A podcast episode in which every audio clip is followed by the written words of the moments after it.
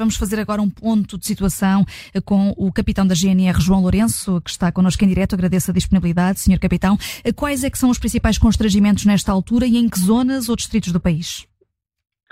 Eh, muito boa tarde.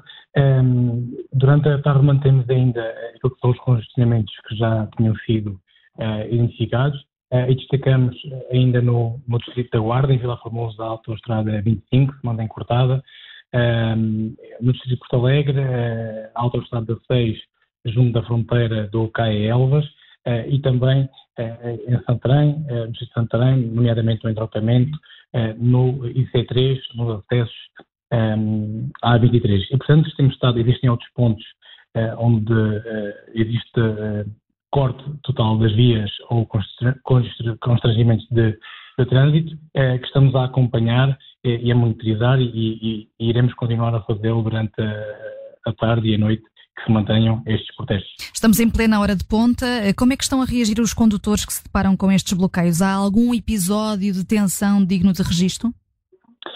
Até o momento não temos eh, eh, ocorrências dignas de, de, relevo, portanto, incidentes eh, de, de, relevo. Naturalmente que isto cria eh, preocupação a todos aqueles que fazem circular nas vias, um, mas aquilo que nós fazemos é encaminhar para vias alternativas, é criar corredores de circulação para que a circulação de pessoas e bens possa ser garantida, uh, sendo certo que, naturalmente, estes protestos criarão sempre alguns constrangimentos naquilo que é o normal uh, da normal, normal vida uh, das pessoas e é nesse sentido que estamos a acompanhar. Hum. Em França, os protestos resultaram num cerco a Paris. Uh, há aqui alguma maneira de evitar que os agricultores avancem mais uh, até à capital, até Lisboa? Estamos a acompanhar o, o desenvolvimento do, dos movimentos dos agricultores.